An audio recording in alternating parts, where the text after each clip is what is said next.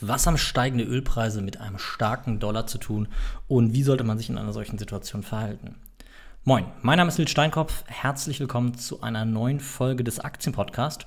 Und in dieser Folge möchte ich mich mit dir darüber unterhalten, was eigentlich der starke Ölpreis mit dem starken Dollar zu tun hat und welche Entwicklung man durch diesen starken Ölpreis bzw. den starken Dollar erwarten kann und wie man davon auch profitieren kann am Ende.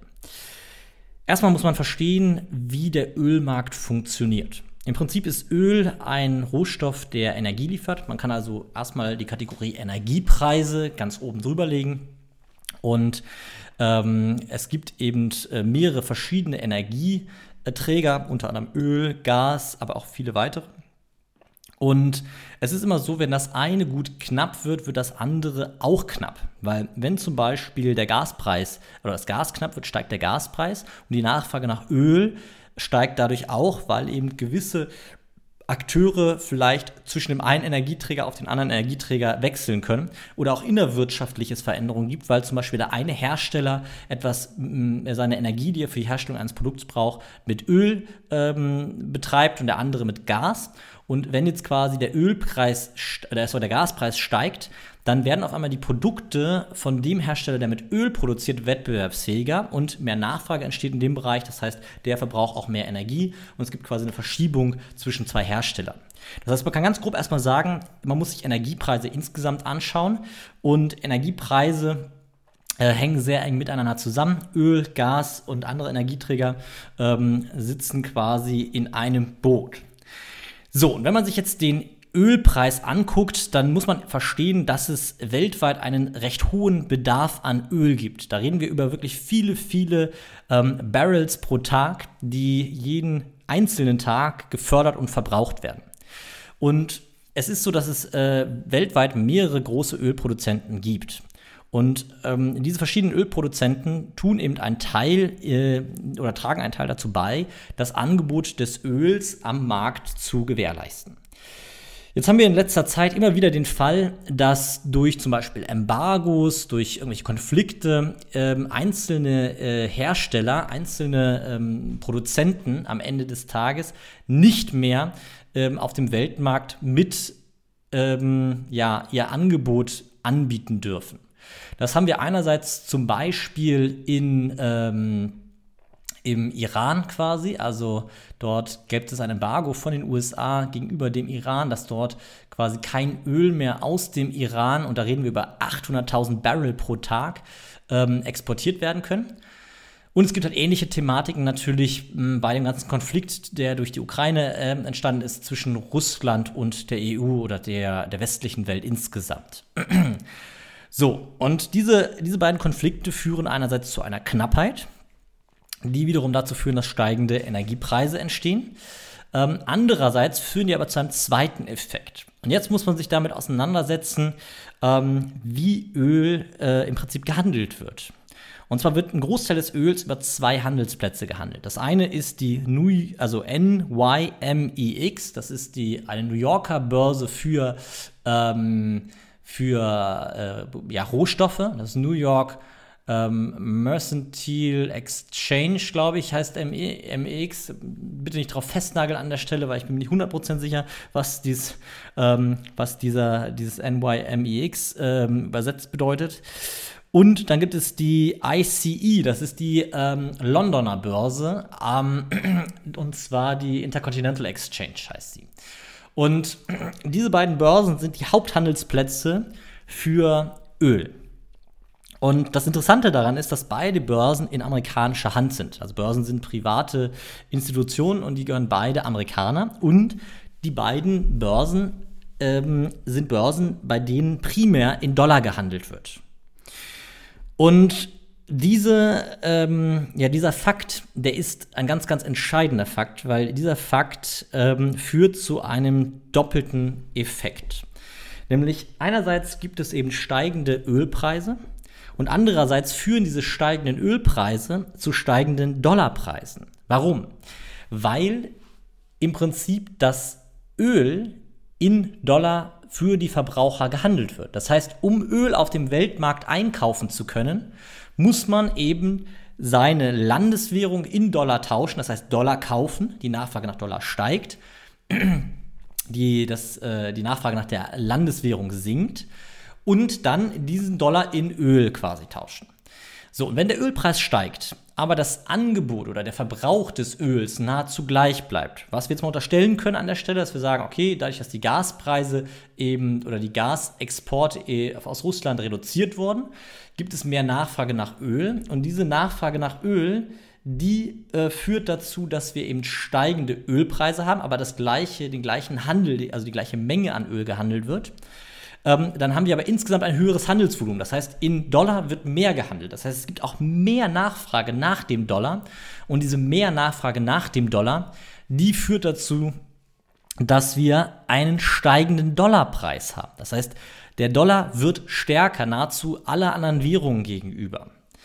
Und das ist ein, äh, ja, ein, ein, eine Gefahr des steigenden Ölpreises, dass der Dollar eben immer teurer wird. Und diese Gefahr, die ist vor allem für die USA ähm, existent. Also es ist einerseits gut, andererseits schlecht, weil natürlich, wenn viel in der Landeswährung gehandelt wird, ähm, dämmt man in der Regel die Inflation ein. Also gerade wenn die Nachfrage nach der Währung auch steigt, dämmt man in der Regel die Inflation ein, weil es eine Währungsknappheit im Verhältnis zu den Waren und Dienstleistungen gibt.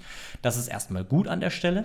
Aber es ist schlecht an anderer Stelle weil es die Wettbewerbsfähigkeit des Landes beeinflusst. Es führt nämlich dazu, dass quasi die Exporte aus den USA teurer werden, weil zum Beispiel Europa erst sein Euro, der schwächer ist, der weniger Dollar wert ist, sein Euro in Dollar tauschen muss und diesen Dollar dann nutzen kann, um in den USA was einzukaufen. Und diese Exporte, die werden teurer dadurch. Und das drückt irgendwann dann auf den amerikanischen Markt. Das heißt, äh, Güter aus Amerika werden weniger wettbewerbsfähig. Jetzt muss man sagen, manche Güter, Güter haben gar keine Konkurrenz, das heißt, da ist es überhaupt kein Problem, aber andere Güter, die haben eine Konkurrenz und da ist es wiederum ein Problem. Es gibt noch einen zweiten Effekt, warum der Dollar momentan so stark ist und den möchte ich an dieser Stelle nicht auslassen, weil es ist nicht nur der Ölpreis. Es ist ebenfalls so, dass die Zinsen und die Zinsdifferenz ein ganz entscheidender Faktor ist. Dadurch, dass wir in den USA ein Zinsumfeld haben, was bei drei oder über drei Prozent aktuell liegt und in Europa ein Zinsumfeld haben, was noch unter zwei Prozent liegt, haben wir eine Zinsdiskrepanz. Und diese Zinsdiskrepanz führt dazu, dass zumindest mal äh, einige Anleger auf die Idee kommen zu sagen, Mensch, dann tausche ich mein Geld in Dollar und investiere es im Dollar, weil dort kriege ich mehr Zinsen. Und genau dieser Effekt, egal ob ich jetzt Amerikaner bin, der vor Jahren mal Geld in Euro getauscht hat und dann in Euro investiert hat und das jetzt zurücktausche, oder ob ich Europäer bin und mein, meine Euros nehme, in Dollar tausche und dann im Dollar anlege, ähm, diese beiden äh, Effekte führen quasi dazu, dass wir eine steigende Nachfrage nach dem Dollar haben und eine sinkende Nachfrage nach dem Euro und deswegen der Dollar teurer gegenüber dem Euro wird. Und diese beiden Effekte, also die Zinsen und der steigende Ölpreis, sind zwei Effekte, die gerade zu dieser extremen Dollarstärke führen und wiederum doppelt dafür sorgen, dass der Ölpreis bzw. Energiepreis in Europa teuer ist. Weil einerseits haben wir steigende Energiepreise in Dollar und andererseits haben wir einen Wertverlust im Euro gegenüber dem Dollar, der dazu führt, dass wir nochmal einen Kaufkraftverlust haben und die Energiepreise eben doppelt teuer werden. So, und jetzt ist die Überlegung, was bedeutet denn das für uns als Anleger? Für uns als Anleger äh, gibt es eben zwei interessante Effekte, nämlich den einen Effekt, dass der, dass der Euro schwächer gegenüber dem Dollar wird und dieser Trend auch relativ lange schon anhält. Ähm, mit der Zinswende der EZB kann das Ganze vielleicht ein bisschen eingedämmt werden. Es wird auch sicher irgendwann eine Zins, also eine Wende geben im Euro-Dollar, aber momentan ist das noch der Effekt. Und solange der Ölpreis steigt, der Energiepreis steigt, wird das wahrscheinlich langfristig auch erstmal so bleiben. Ähm, dieser führt dazu, dass aber zum Beispiel Werte in Dollar gegenüber dem Euro auch steigen. Das heißt, wenn ich alleine auf die Idee komme, meinen Euro in Dollar zu, zu tauschen und der ähm, Dollar in 10% im Wert steigt, dann habe ich am Ende 10% mehr Euros als vor. Das heißt, ich kann quasi allein dadurch, dass ich Euro in Dollar tausche, von den Währungsschwankungen profitieren. Ich kann aber doppelt profitieren, wenn ich jetzt Unternehmen, also Aktien in Dollar kaufe, profitiere ich einmal von den Währungsschwankungen und im Idealfall noch von Kurssteigerungen und Dividenden dieser Unternehmen. Das heißt, als Aktionär macht es momentan Sinn, sich verstärkt auf Unternehmen im Ausland zu konzentrieren und dort quasi Position zu eröffnen, weil man eben dadurch von den Wechselkursveränderungen als auch von den, ähm, von den Kursentwicklungen vielleicht profitiert. Ne? Das heißt, man hat einen doppelten Effekt und ähm, ent, ent, ja, entrient, sage ich mal, so ein bisschen der Gefahr des Kaufkraftverlusts des Euros äh, durch diese Wechselkursveränderung und auch des Kaufkraftverlusts des Euros durch steigende Energiekosten an der Stelle. Ne? Weil auch Unternehmen natürlich in Europa äh, doppelt unter diesen steigenden Energiepreisen leiden, ähm, weil sie natürlich die Energie einkaufen müssen und diese Energie an anderer Stelle ähm, ja, in, für, für amerikanische Unternehmen zum Beispiel günstiger ist durch die, durch die Wechselkursveränderung. Es gibt aber auch einen positiven Effekt für die europäische Wirtschaft, was dann mittelfristig auch zu, einem, zu einer Zinswende irgendwann führen wird, nämlich durch den Kaufkraftverlust des Euros wird die Wettbewerbsfähigkeit europäischer Unternehmen wieder ein bisschen gestärkt, zumindest gegenüber amerikanischen Unternehmen, weil wir dadurch günstige, für Amerikaner günstigere Produkte anbieten, weil wenn man sich überlegt, ich kann auf einmal für einen Dollar äh, einen Euro kaufen. Vorher musste ich zwei Dollar in die Hand nehmen, um einen Euro zu kaufen. Dann kann ich auf einmal günstige Autos in Europa kaufen und äh, es macht vielleicht für mich Sinn, äh, quasi Autos aus Europa in die USA zu importieren und die zu fahren statt amerikanische Autos. Das heißt, es gibt dann wieder einen, einen durch diesen Wechselkursveränderung einen ähm, mittelfristig wohlgemerkt einen Effekt, der dazu führt, dass wahrscheinlich mehr Exporte aus Europa nach USA stattfinden werden, weil eben das immer und immer günstiger wird an der Stelle. Gut, das soll es gewesen sein äh, zu dem Thema Dollar und Euro. Ich, ganz wichtig an der Stelle ist mir, dass wirklich jedem klar ist, dass ähm, diese, diese Parallele zwischen dem Energiepreis, weil wo wirklich ein extrem hohes Handelsvolumen ähm, drin sitzt, also in Öl, da gibt es ein unfassbar hohes Handelsvolumen. Wir reden über 3,7 ähm, Billionen Euro Handelsvolumen in, in Öl. Das ist ungefähr so viel wie die Volkswirtschaft Deutschlands. Und wir haben nicht die kleinste Volkswirtschaft der Welt, ähm, also ungefähr so viel wie die Volkswirtschaft Deutschlands, die jährlich in Öl gehandelt wird. Und wenn der Energiepreis sich verdoppelt, dann ähm, verdoppelt sich auch ungefähr dieses Handelsvolumen. Das heißt, wir haben auf einmal 7 Milliarden, äh, 7 Billionen Euro ähm, an gehandelten äh, Energiekosten oder Energie, äh, also in, in, Öl gehandelten ähm, Energievolumen, sage ich jetzt mal. Und dieser Effekt, der wirkt sich halt eben massiv die, auf die Wechselkurse aus. Und das ist halt eine Sache, die muss man sich klar machen, ist, dass eben zwei Effekte dort existieren. Einmal die Zinsdifferenz, der interessantere Markt USA mit den höheren Zinsen, wodurch Geld einfach rüberfliegt, also fließt, also Kapitalexporte aus Europa stattfinden und den Euro drücken. Und eben zusätzlich diese, diese Dollar-Dominanz äh, im Energiemarkt, die dazu führt, dass es eine zusätzliche Nachfrage nach dem Dollar gibt und dadurch der Dollar so unfassbar stark ist. Wenn du lernen möchtest, wie du solche Zusammenhänge für dich in deinem Depot nutzen kannst, dann das Angebot wie immer. Buch dir gerne ein Telefonat unter finance.academy slash Termin.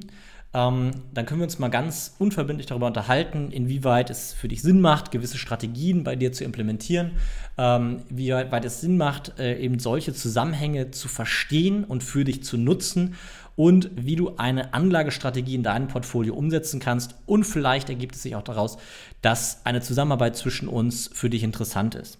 Und äh, wie gesagt, wenn das interessant sein sollte, einfach mal einen Termin unter finance.academy/termin buchen.